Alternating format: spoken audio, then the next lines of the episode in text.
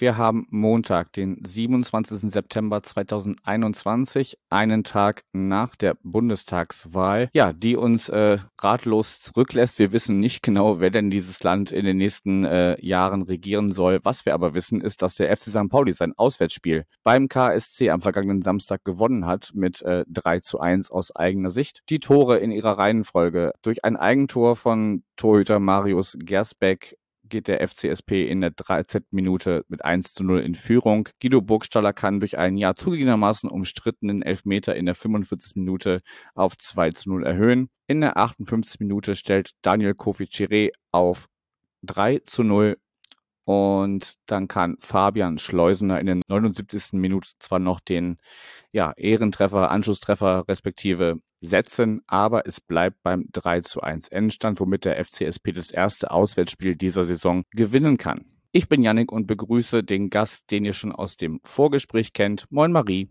Hallo. Schön, dass du wieder mit dabei bist.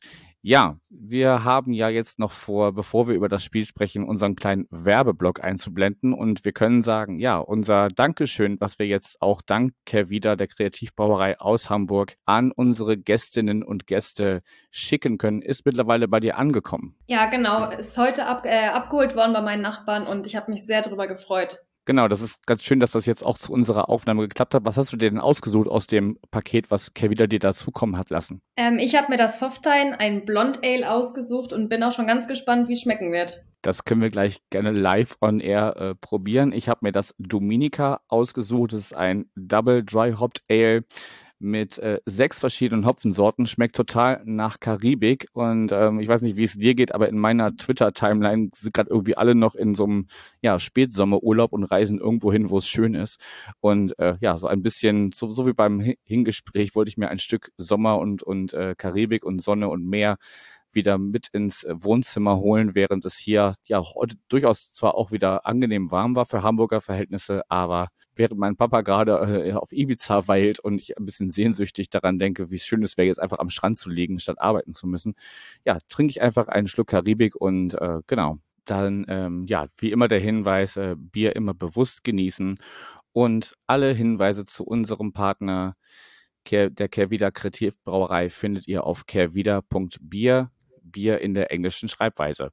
So viel zum Werbeblock. Marie, wie geht's dir denn so zwei Tage nach der Niederlage im Wildpark? Ich glaube, inzwischen habe ich das Spiel einigermaßen verdaut. Ähm, als ich mir vorhin mal die Zusammenfassung angeschaut habe, habe ich mich schon ein bisschen wieder aufgeregt, aber ja, wie Niederlagen gehören auch dazu. Ähm, ja, wie es immer so schön heißt, die Flausel abhaken, aufarbeiten und aufs nächste Spiel schauen. Aber ja, am Samstag habe ich mich dann schon doch etwas mehr drüber aufgeregt noch. Okay, also heute eher so Mund abwischen weitermachen. Ja, irgendwann muss man ja mit den Niederlagen abschließen und ich glaube so, der Samstag war dann schon noch ein bisschen dran geknabbert, aber heute ist alles wieder gut. Das ist doch schön zu hören, dann können wir hier wunderbar drüber sprechen. Ähm, du warst leider verletzungsbedingt nicht im Stadion. Wie hast du denn das Spiel am Samstag verfolgt? Ja, genau. Ähm, ich konnte leider nicht anreisen, deshalb habe ich es mir dann auf Sky angeschaut. Ja, ist nicht so gut, wie wenn man im Stadion ist natürlich, aber ganz drauf verzichten wollte ich dann auch nicht. Ja, ich kann ja mal so kurz ein bisschen berichten, wie es bei mir lief. Ich war ja ähm, live vor Ort, wie äh, Leute, die mir bei Twitter folgen, schon wissen. Ähm, wir sind ähm, am Freitag schon angereist, weil wir Freunde besucht haben, die äh, in Sinsheim in der Nähe von Karlsruhe wohnen und äh, ja, sind da in dieses äh, beschauliche Dörfchen äh, eingefallen ähm, und haben uns da äh, breit gemacht und ja, sind dann Samstag zum Stadion gefahren, haben ein bisschen weiter weggeparkt, also nicht auf dem eigentlich äh, deklarierten Gästeparkplatz, weil einfach die Verkehrsführung irgendwie ein bisschen chaotisch war und haben wir gesagt, okay, parken wir einfach hier, hier ist gerade ein Parkplatz und laufen das letzte Stück. War auch alles problemlos. Sind dann am Gästeparkplatz rausgekommen, wo mir sehr positiv aufgefallen ist, dass, ähm, also ihr arbeitet, arbeitet ja immer noch mit der 3G-Regelung und das Coole bei euch ist, ähm, was ich für die Abläufe halt wirklich praktisch finde, dass man sich dieses Bändchen schon im Umlauf des Stadions und auch im, im Falle von Gästefans am Gästeparkplatz holen kann. Also du zeigst da schon deinen 3G-Nachweis und bekommst dann so ein weißes Bändchen mit KSC in meiner Heimat. Ähm, gut, als Außenstern muss man das jetzt nicht gut finden, aber ich finde die, die Regelung, dass das schon äh, draußen zu regeln, dass so dass am Einlass eigentlich nur noch geguckt werden muss, also das klassische Abtasten und Ticketkontrolle und vielleicht mal in den Rucksack schauen, finde ich, finde ich ganz gut gelöst. Wie siehst du das? Ja, ich finde das auch, wenn man das einfach schon im Umlauf erledigen kann, gerade an den Stadien. Ich war jetzt ja auch auf Schalke und da konnte man auch direkt an der Bahnstation, konnte man schon sich sein Bändchen abholen es ist halt einfach viel entspannter und dann hat man das erledigt und hat es nicht alles auf einen Haufen, weil ich weiß zum Beispiel in Sandhausen oder so war das bei uns ziemlich alles aufeinander mit äh, Bändchen abholen, Nachweis und dann noch Ticket, äh, Kontrolle und da war das alles auch ziemlich durcheinander und ich finde es bei uns dann wirklich, wie du schon sagst, ganz gut geregelt, dass man da schon direkt im Umlauf vom Stadion das eben machen kann und dass man das dann auch erledigt hat und nicht dann irgendwie erst vom Stadion da noch schauen muss, wo man das vorzeigen kann. Ja, also da, da glaube alle Vereine sind ja gerade momentan noch in so einer Lernphase. Also ähm, bei uns gab es halt letztes Heimspiel eine irrsinnig lange Schlange zum Heimbereich. Da hätte man sicherlich auch, wenn man darauf vorbereitet gewesen wäre, ähm, sagen können, okay, es laufen Leute entlang der Schlange und kontrollieren da zumindest mal den 2G-Nachweis in unserem Fall, so dass äh, der Teil, äh, wenn man dann wirklich seinen, seinen Aufgang erreicht hat, schon mal wegfällt. Aber gut, das ist ja alles immer noch äh, ein Lernprozess bei allen Vereinen und da kann man sicherlich noch Abläufe optimieren. Das ist mir halt nur wirklich äh, positiv aufgefallen. Dann sind wir auch relativ gut reingekommen. Es kam ein bisschen darauf an. Also ich kenne eigentlich dieses klassische, so wie es bei uns auch ist, so dieses A4-Größe Rucksack ist in Ordnung. Ich habe auch durchaus Turnbeutel im Blog gesehen. Ähm, eine unserer, eine aus unserer äh, Bezugsgruppe musste aber ihren Rucksack abgeben, nachdem der einmal komplett gefilzt worden ist und dann entschieden wurde, ja, nee, lass den doch mal lieber draußen. Ähm, das ist da wahrscheinlich so ein bisschen, ja, individuell, auf, auf welchen Ordner in du da stößt. Aber ansonsten kann ich wirklich zur, zur Einlasssituation nichts Negatives sagen. Ähm, wenn man dann im Block angekommen ist, musste man sich ein bisschen taktisch gut positionieren, weil ähm, ja die, die Umbaumaßnahmen ja immer noch deutlich sichtbar sind und äh, ja aus ein Relikt aus alter Zeit sozusagen einer der äh, alten Flutlichtmasten ist, der je nachdem, wo du im Gästeblock stehst, äh, kannst du mir auch gerne mal sagen, ob das der der provisorische Gästeblock ist oder ob er da beheimatet bleiben soll. Ähm, aber je nachdem, wo du stehst, hast du halt wirklich einen Teil des Spielfeldes immer von diesem, ja, von diesem dicken Stahlbeton Rohr verdeckt, der dann wirklich dir, dir nicht ermöglicht, die gesamten äh, ja, Strafraum einzusehen. Weißt du da Näheres, wie das da, also wahrscheinlich wird er abgebaut, wenn, äh, das sagte Boris von den Wildproduktern auch, dass der abgebaut wird, wenn ähm, ja, der, der, der Umbau weiter fortschreitet, aber momentan ist es halt echt ein bisschen unglücklich. Ja, genau, der soll dann abgebaut werden, der Flutlichtmast. Aber ich habe auch ein paar Bilder gesehen und der steht halt wirklich komplett blöd für Auswärtsfans im Gästeblock, einfach weil der jetzt auch nicht schmal ist gefühlt und dann der Gästeblock ja schon ziemlich schmal ist, finde ich, dafür halt im Vergleich. Und gerade auch, wenn er dann genau auf den Strafraum im Sichtfeld ist, dann ja, kannst du halt hoffen, dass du links und rechts irgendwie früh genug da bist, damit ich neben dran stellen kannst oder der Gästeblock jetzt nicht so voll ist, aber sonst ich meine, hast jetzt auch nicht Bock, die ganze Zeit da so ein Ding vor dir zu stehen zu haben und äh, die ganze Zeit irgendwie probieren, links und rechts dran vorbeizuschauen, damit du den Strafraum siehst, weil ja, gerade im Strafraum sind dann ja meistens die spannenden Szenen am Ende, ne? Ja, zumal wir ja auch in der ersten Halbzeit genau auf den äh, Strafraum gespielt haben. Ähm, es war insofern im späteren Verlauf ganz praktisch, als die Sonne dann wanderte, weil man muss vielleicht so Leute, die nicht da waren und noch, noch keine Blog-Einträge gelesen haben, es war unglaublich warm, äh, um, um die 26 Grad und, und äh, prallende Sonne. Und äh, da konnte man sich zumindest hinter dieser, wie du schon sagst, äh, durchaus dicken Säule mal kurz verstecken, wenn man ein bisschen Schatten haben wollte. Das, das war ganz angenehm, aber auch halt auch dadurch, dass ähm, immer noch Maskenpflicht bei euch herrscht, es sei denn, man, man raucht oder man trinkt, habe ich gelernt von den OrdnerInnen.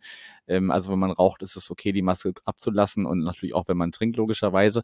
Ähm, das war dann immer eine willkommene Abwechslung, das Ding mal kurz abzunehmen, weil ähm, ja, in der Hitze mit Maske und dann auch durchaus relativ dicht gedrängt ähm, ist nicht so angenehm. Aber gut, hat, der Spielverlauf hat uns ja entschädigt dafür, was wir da an äh, Strapazen auf uns genommen haben. Dann ähm, lass uns doch direkt mal in das Spiel selber einsteigen. Ich habe ja die, den Torverlauf schon in der Einleitung erwähnt und finde auch, ähm, dass man an den Toren, die gefallen sind, ganz gut ja, das, das Spiel beschreiben kann. Also ihr habt eigentlich ganz gut begonnen. Ähm, es war vielleicht am Anfang noch so ein bisschen so ein, so ein Abtasten und, und keine wirklich zwingenden Szenen in den ersten Minuten, aber dann ähm, ja, hat sich das so ein bisschen eingependelt. Ähm, St. Pauli ist dann besser ins Spiel gekommen und in der 13. Minute, ja, du hattest im Vorgespräch Marius Gersbeck eigentlich als guten Rückhalt und, und einer der Garanten für den, ähm, ja, zum, zum Vorgespräch fünften Platz ähm, ausgemacht. Ähm, wie hast du die, die Situation gesehen, dass er sich den da quasi selber ins Tor reinlöffelt? Ja, kann man ganz klar sagen, ganz klarer Torwartfehler. Ähm, da gibt's auch nichts zu diskutieren. Das weiß er, glaube ich, selber auch am besten. Ne? Ist halt mega unglücklich, gerade auch so früh im Spiel. Und wie du schon sagst, bis dahin war das Spiel ja ziemlich ausgeglichen, meiner Meinung nach. Wir waren ganz gut im Spiel und ja, dann halt direkt so durch so einen Fehler ähm, in Rückstand zu geraten, ist natürlich immer unglücklich. Aber ich finde, gerade auch danach hat man gesehen, ich glaube, fast kurz danach ähm, war nochmal eine Situation, wo er uns dann super den Ball gerettet hat.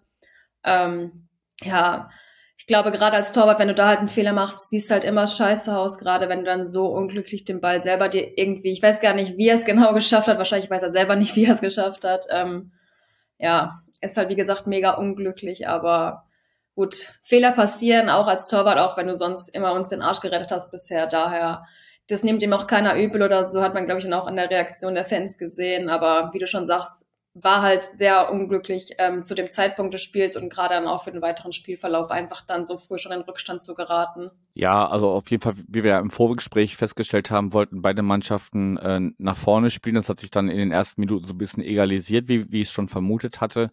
Ähm, also zwingende Chancen waren dann noch nicht dabei und dann löffelst du so Ding halt selber rein. Also es war halt eine Flanke von Ditken, die er, glaube ich, ähm, ja, einfach äh, wo, die er verschätzt und und äh, dann noch irgendwie retten will, was was vielleicht noch zu retten ist, aber dann ja ähm, löffelt er sich das Ding wie gesagt da da, da selber rein. Und das ist halt wirklich ähm, denkbar unglücklich, wenn wenn du halt die ganze Zeit noch noch im Spiel bist und äh, doch so ein bisschen darum kämpfst, wer wird denn jetzt hier die die tonangebende Mannschaft? Und dann ja ist natürlich die die Situation eine ganz andere und du bist plötzlich in der Situation ähm, ja, das, das Spiel zu machen, was wir ja auch im, im Vorgespräch äh, festgestellt haben, was euch noch nicht so ganz liegt, dass ihr da so ja dann plötzlich in, in, in Zugzwang wart. Ähm, es hätte ja sogar noch bitterer ausgehen können. In der 21. Minute hatte Burgstaller eine mega gute Chance, wo er alleine vorm äh, Torhüter von euch auftaucht und äh, Gersbeck sich dann aber groß macht und äh, ja auch, auch wie du gesagt hast, die, die Qualitäten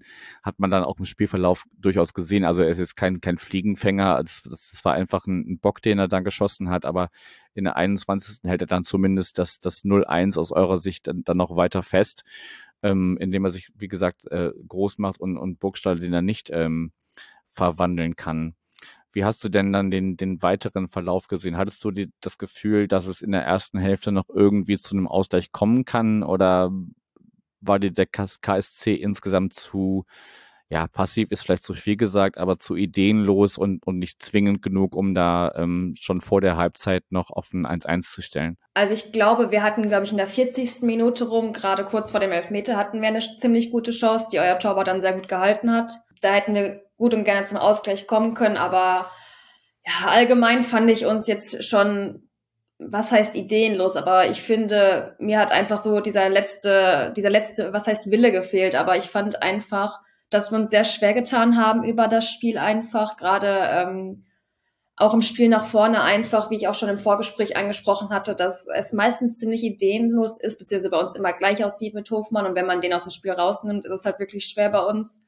Ja, aber ich fand bis zum 2-0 dann, hatten wir, wie gesagt, diese eine sehr gute Chance und gerade wenn es halt nur 1-0 steht, dann kann immer glücklicherweise irgendwie selbst nur glücklicherweise ein Tor fallen und dann bist du direkt wieder drin bei einem 1-1 im Spiel. Aber ja, wahrscheinlich wäre es auch ganz anders gelaufen, dann wäre der Ball dann rein in der 40. Minute, aber gut.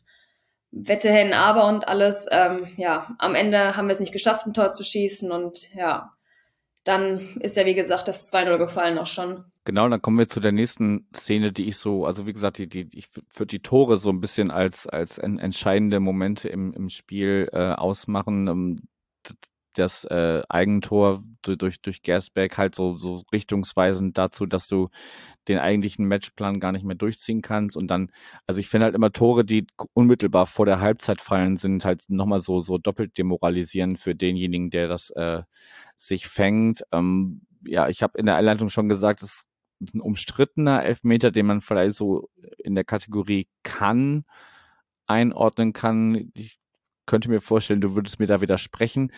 Ähm, auf jeden Fall kommt es dazu, dass ähm, ja, Chiré im, im Strafraum ähm, von Breithaupt zu, zu Fall gebracht wird, ähm, wie auch immer das zustande gekommen ist. Ähm, dann gibt's eine, eine kurze Unterbrechung, weil äh, der Schiedsrichter Winter sich wahrscheinlich noch mit dem äh, ähm, Video Assistant Referee ähm, kommuniziert hat, ob, ob das jetzt wirklich ähm, ein Strafstoß war. Ähm, euer Coach Eichner beschwert sich dann noch und sieht dafür äh, die erste gelbe Karte des Spiels. Es sollten noch einige weitere folgen, aber dazu kommen wir später. Ja, wie hast du die, diese Situation am Fernseher ähm, verfolgt? Ja, also man sieht ja, wie die beiden in den Strafraum reinlaufen und ähm, euer Spieler dann auch etwas verzögert nach dem eigentlichen Zweikampf fällt und der Schiedsrichter dann ja nochmal verzögert erst pfeift und ja, meiner Meinung nach war es für mich einfach kein Elfmeter. Ähm, kann man jetzt sagen, dass ich vielleicht etwas voreingenommen bin als KSC-Fan, aber ja, ich finde einfach, ähm, wie gesagt, ich habe mir vorhin nochmal Zusammenfassung angeschaut und selbst da, als sie Lupe drauf gehalten haben, kann ich da jetzt nicht wirklich dieses Foul erkennen, was er da gesehen hat. Und ich finde einfach, ja, man hätte sich die Szene einfach als Schiedsrichter nochmal anschauen müssen, selber auch nochmal, gerade weil er selber verzögert erst gepfiffen hat, wieso auch immer er erst verzögert gepfiffen hat, nach dem Fall nochmal, der auch schon verzögert kam. Und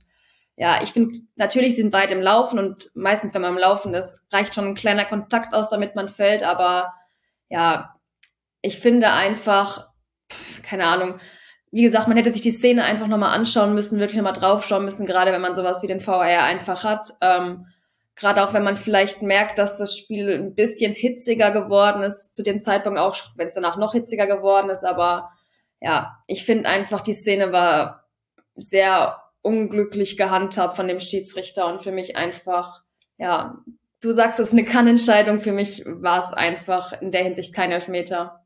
Okay, dann können wir an der Stelle vielleicht einen kleinen Exkurs machen, weil ähm, ja, ihr habt als KSC-Fans eine kleine Vorgeschichte mit äh, dem Schiedsrichter Nikolas Winter.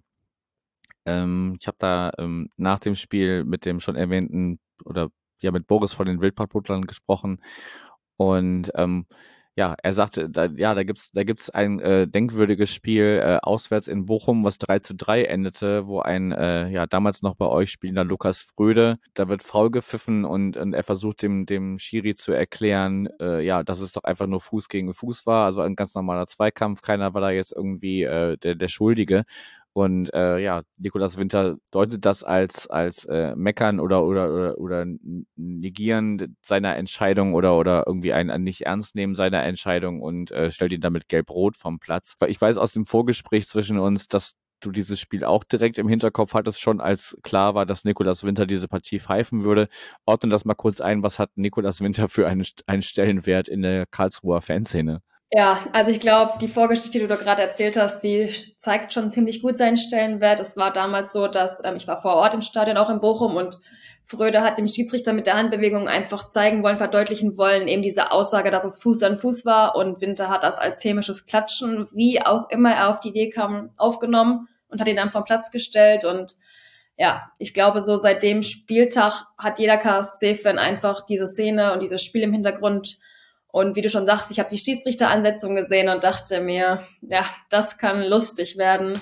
Gerade weil er auch einfach kein gutes Standing bei den Fans hat ähm, durch dieses Spiel. Und ja, durch diese Szene äh, mit dem Elfmeter ist natürlich dann dann nochmal Feuer dran gekommen und ich glaube, dann hatte er das Spiel auch einfach, gerade durch auch die Fans, einfach gefühlt gar nicht mehr unter Kontrolle. Und ja, gerade wenn du schon so eine Vorgeschichte hast bei den Fans, ähm, und dann nochmal so eine Szene ist, dann ja, reagieren die Fans halt nochmal impulsiver und intensiver auch auf jede Schiedsrichterentscheidung. Vorher war ja auch schon ziemlich bei jeder Schiedsrichterentscheidung gefühlt ähm, ziemlich viel Feuer drin auf Seiten der Fans. Und ja, ich glaube, immer wenn du so ein Spiel hast, wie wir damals in Bochum, wo so eine Situation war, das bleibt einfach hängen, gerade weil es halt einfach, wie gesagt, schon eine ganz komische Situation war, die keiner verstanden hat. Und ja, wenn du halt schon so eine Vorgeschichte hast bei den Fans, ähm, und dann wieder so ein Spiel pfeifst von KSC und es dann schon vorher heißt, ja, wieso darf der uns überhaupt noch pfeifen? Ähm, ist jetzt nicht so eine gleiche Stufe wie Manuel Gräfe vielleicht bei uns, aber dann auch so eine Art, ja, was, äh, wieso pfeift er uns wieder? Der hat uns damals schon zerpfiffen und ja, wie gesagt, war sehr damals sehr unglücklich. Dieses Spiel hat er sich auch nicht wirklich Freunde bei uns gemacht. Deshalb, ja, wir und der Schiedsrichter werden, glaube ich, nicht mehr auf einen Nenner kommen. Nee, das hat man auch im, im Verlauf des Spiels gesehen. Das können wir ja mal kurz, äh, also um die Schiedsrichterleistung abzuhaken. Es gab dann im Verlauf, äh, wie gesagt, äh, euer Trainer Christian Eiche Eichner hat den Anfang gemacht mit der, mit der gelbe Karte wegen, wegen Meckerns wahrscheinlich, weil er mit der Elfmeterentscheidung, Elfmeterentscheidung absolut nicht einverstanden war. Es gab dann im Verlauf des Spiels noch sage und schreibe sechs gelbe Karten für euch und zwei für uns. Also das deutet einfach für mich darauf hin, dass der, dass er einfach irgendwann, wie du auch schon sagst, ne, durch, durch die Atmosphäre im Stadion, die komplett gegen ihn war, gerade von Heimseite. Natürlich waren wir komplett auf seiner Seite, das kannst du wahrscheinlich auch nachvollziehen. Aber ähm, ja, dann hat er wahrscheinlich irgendwann auch auf dem Platz sein Standing verloren, weil irgendwie auch für mich selbst als ja ähm, ja selbst mit der braun-weißen Brille, die viele Entscheidungen gefallen hat, äh, gefeiert hat, die die er äh, gefällt hat, ähm, eine klare Linie war für mich auch nicht zu erkennen und ähm, wenn wenn du so viele Karten verteilen musst, ähm, dann dann spricht das auch nicht dafür, dass du ein dass du ein kommunikativer Mensch bist, der, der viel auch durch Präsenz lösen kann, wie es äh, ja durchaus Schiedsrichter gibt. Also wenn ich jetzt zum Beispiel denke, ich habe dann im, am, am, Abend selber nach, nach unserem Auswärtssieg noch äh, in der Kneipe das, das Spiel zwischen Gladbach und ähm, dem BVB gesehen und wenn, wenn du halt so einen Aitekin siehst, der ganz viel einfach durch Präsenz löst und gar nicht viele gelbe Karten zeigen muss. Manchmal muss er es natürlich schon, aber ähm, ja, also Nikolas Winter hat, glaube ich, an dem einfach, also an dem Tag einfach einen gebrauchten Tag gehabt. Man kann sich jetzt auch fragen, warum die DFL ihn in so einem Spiel überhaupt einsetzt, wenn sie doch darum wissen könnten, dass er so eine Vorgeschichte mit euch hat. Aber das würde jetzt, glaube ich, zu weit führen und wir sind auch in der Zeit schon ganz schön fortgeschritten. Ähm, ja, halten wir einfach fest, es war, also er hat nicht gerade zum, zum, äh, zu einem erfolgreichen Spiel eurerseits beigetragen. Ähm, und ja, würde es, glaube ich, damit auch, auch bewenden lassen, dass es einfach für ihn ein gebrauchter Tag war und, und ja, die, die, die Ränge ihm das entsprechend auch quittiert haben, dass das nicht sein, seine beste Leistung an dem Tag war. Möchtest du dem noch was hinzufügen, bevor wir weitergehen? Nee, ich glaube, das kann man gut so stehen lassen, wie du das gesagt hast. Dann machen wir das und kommen quasi in die Halbzeit. Und ja, in der Halbzeit geht man in der Regel auf Toilette. Was sich im eurem Gästeblog gerade für Frauen, die das Spiel verfolgen wollen, relativ schwierig gestaltet hat, weil es offiziell, also natürlich kann man dann immer noch sagen, ähm, man nutzt dann halt einfach die, die anderen Bereiche, aber offiziell gab es nur drei Frauentoiletten, nämlich genau zwischen den beiden Aufgängen, wenn man in den Gästeblock reinkommt. Da waren drei Kabinen, die dann für den, für die weiblichen Fans reserviert waren, sage ich mal in Anführungsstrichen. Und ähm, ja, schräg gegenüber von, vom, ähm, vom Bierstand gab es dann ähm, zwei weitere Container, einer komplett mit äh, Kabinen und einer mit einer, äh, mit einer ähm, Pinkelrinne. Ja, die, die zwar von, von der einen Seite, also von der, die man nicht zuerst sieht, ein, ein Frauenklo hätten sein sollen, aber von der anderen Seite als Männerklo dek deklariert waren. Natürlich haben wir es dann, wie gesagt, weil die Schlange immer länger wurde auf diesem kleinen äh, Klo, ähm, dann durchaus gesagt, weil auf einer Kabine ist es ja dann äh, relativ äh, egal, wer dann da drauf geht, man sieht ja nichts. Von daher sind auch Frauen auf dieses Klo gegangen, aber wie gesagt, rein planmäßig wär, hätte es nur dieses eine Frauenklo gegeben und das äh, ist halt, ja, ähm, nett ausgedrückt, ein bisschen wenig. Ja, also ich glaube, ich als Frau selber habe da auch schon ziemlich oft Erfahrungen gemacht, dass einfach gerade in Stadion, in Stadien viel mehr Männerklos oftmals vorhanden sind als Frauenklos, wieso auch immer. Und wenn ich höre, dass bei uns im Gästeblock einfach nur drei Frauentoiletten da sind, das geht halt einfach gar nicht. Ich weiß auch nicht, woran das liegt, was da bei der Planung komplett falsch gelaufen ist, aber ja, also drei Frauenklos ist halt echt ein Unding meiner Meinung nach.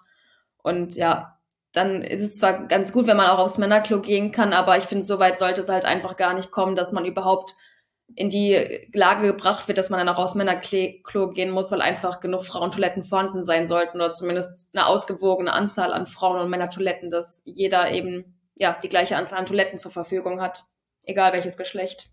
Dem ist eigentlich nichts hinzuzufügen. Wir haben ja sogar am Millantor auch schon mal zu einem Testspiel dieses Konzept der Unisex-Toiletten ausprobiert. Das ist natürlich sicherlich auch eine Sache, die sich erstmal einbürgern müsste.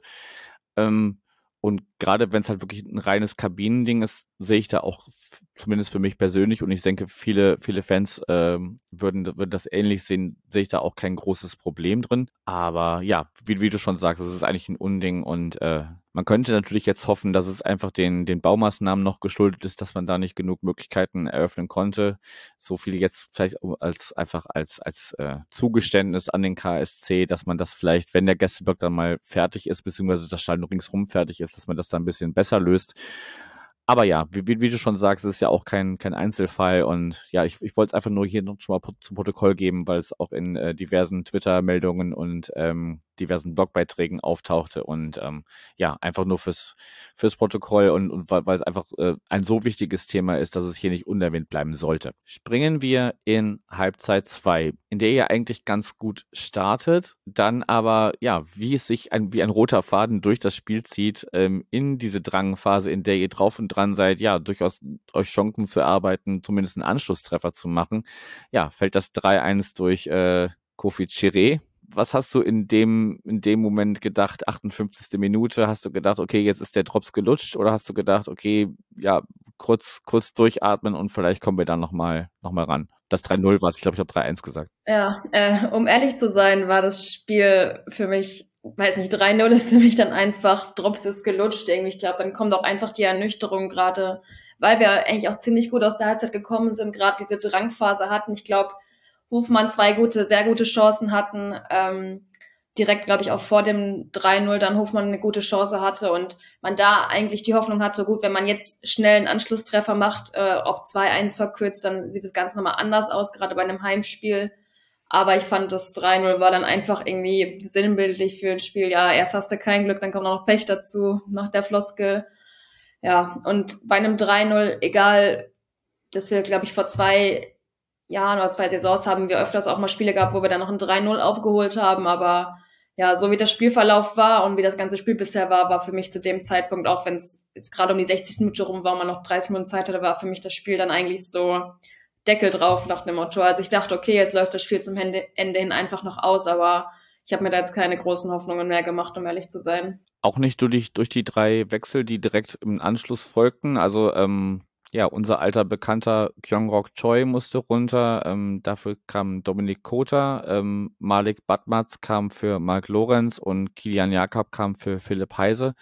Hast du dir da irgendwie erhofft, dass das nochmal ein Signal an die Mannschaft sein könnte? Oder ja, blieb es dabei, dass du dir gesagt hast, okay, das holen wir nicht mehr auf? Ähm, also klar war es auch ein Signal irgendwo an die Mannschaft, gerade weil ich finde, dass ein Malik Batmatz, also von dem ich ein sehr großer Fan und der bringt auch immer Schwung rein, wenn er reinkommt und alles und ähm, ich finde, dass der auch eh viel öfter von Anfang an spielen sollte, aber das ist ein anderes Thema. Aber ja, ich finde einfach, keine Ahnung, das Spiel war einfach für mich so ein Spiel, was gebraucht war bis zu dem Zeitpunkt und einfach weil der Spielverlauf bisher so war zu dem Zeitpunkt, habe ich mir da auch keine großen Hoffnungen mehr gemacht. Ich dachte mir, klar, wenn noch irgendwas passiert, dann ist man am Ende immer glücklich und freut sich total, aber ja, ich wusste einfach, so wie der Spielverlauf bisher war, machst du besser keine Hoffnungen mehr, weil ja, wie gesagt, war, glaube ich, einfach ein gebrauchtes Spiel für uns mit dem ganzen Verlauf bis zu diesem Zeitpunkt. Ja, ihr habt es ja dann nochmal geschafft, in der 79. durch Fabian Schleusener zumindest ähm, ja, einen, einen Treffer zu, zu landen. Wobei man auch sagen muss, dass da halt auch unsere, unser Defensivverbund ordentlich äh, mitgeholfen hat und äh, er den dann zwar mustergültig versenkt, aber ähm, ja, da war, da war auch ordentlich Schützenhilfe nötig. Viel ist ansonsten nicht mehr passiert, außer wie gesagt, die bereits erwähnten, die, die Kartensammlung sozusagen. Also hier, ich arbeite an der Grundschule, da sammeln die Kinder Pokémon-Karten. Äh, der KSC hat am vergangenen Samstag eher gelbe Karten gesammelt. Also ich kann mal kurz fürs Protokoll der von dir schon er erwähnte Philipp Hoffmann, der erwähnt, von mir schon erwähnte Kyung-Ok Choi, Robin Bormuth, Marco Tiede, Christoph Kobelt und Malik Batmatz, den wir auch schon erwähnt haben, haben allesamt noch gelb gesehen im Verlauf dieser Partie. Bei uns waren es in Anführungsstrichen nur Jackson Irvine und ähm, Marcel Hartl. Ich glaube, Marcel Hartl sogar auch nur, weil er sich nochmal äh, beschwert hat in, in, der Situation, die mit, mit Irvine passiert ist. Aber das mag man mich jetzt Lügen strafen, ob das genau so war. Ähm, also wie gesagt, Schiedsrichterleistung hatten wir schon angesprochen. Kann man, kann man sehen, wie man will. Ähm, gibt es noch irgendwas, weil viel ist dann ja leider nicht mehr passiert. Wir haben es auch ein bisschen, ja, wie man so sagt, abgewichst, dann runtergespielt. Also wenn wir den Ball hatten, gerne mal dann bis zur, bis zu eurer Eckfahne äh, gelaufen. Da muss man auch leider noch erwähnen, dass äh, es dann auch vereinzelte oder durchaus gehäuftere Becherwürfe gab. Ich weiß nicht, ob er das am Fernseher sehen konnte, im Stadion schon. Ähm, da würde ich jetzt aber auch gar nicht so groß den moralischen Zeigefinger heben. Liebe, liebe Grüße an den, äh, an den kleinen Tod mit seinem Blog, der da auch sagt, naja, da, sind, da haben wir uns in der Vergangenheit auch nicht äh, mit rumbekleckert. Von daher ähm, bleibt, ist und bleibt ein, ein äh, unrühmliches Verhalten, aber da müssen wir jetzt auch nicht, ähm, wie gesagt, nicht, nicht groß äh, die, die Moralapostel machen. Ähm, ist, mir, ist mir halt nur aufgefallen im Stadion, dass äh, ja der, der Unmut sich auch in, in dieser Form Bahn brach. Ähm, die Heimringe haben auch durchaus den, den Schiedsrichter äh, zwischendurch äh, ja damit bedacht, was sie von ihm halten. Sonst hätte ich zu dem Spiel einfach nicht mehr so viel zu sagen, außer dass mir immer aufgefallen ist, dass äh, wenn es eine Ecke gab, euer Stadionsprecher auf sein Mikro geklopft hat, um den, den Klatschtakt vorzugeben. Das ist mir so noch in Erinnerung geblieben. Ja, ich glaube, bei mir ist noch in Erinnerung geblieben, dass ich die ganze Zeit gedacht habe, dass irgendjemand vom Platz fliegt. Also ich hätte nicht gedacht, dass das Spiel mit 11 gegen 11 ausgeht, ehrlich gesagt. Das dachte ich auch nicht.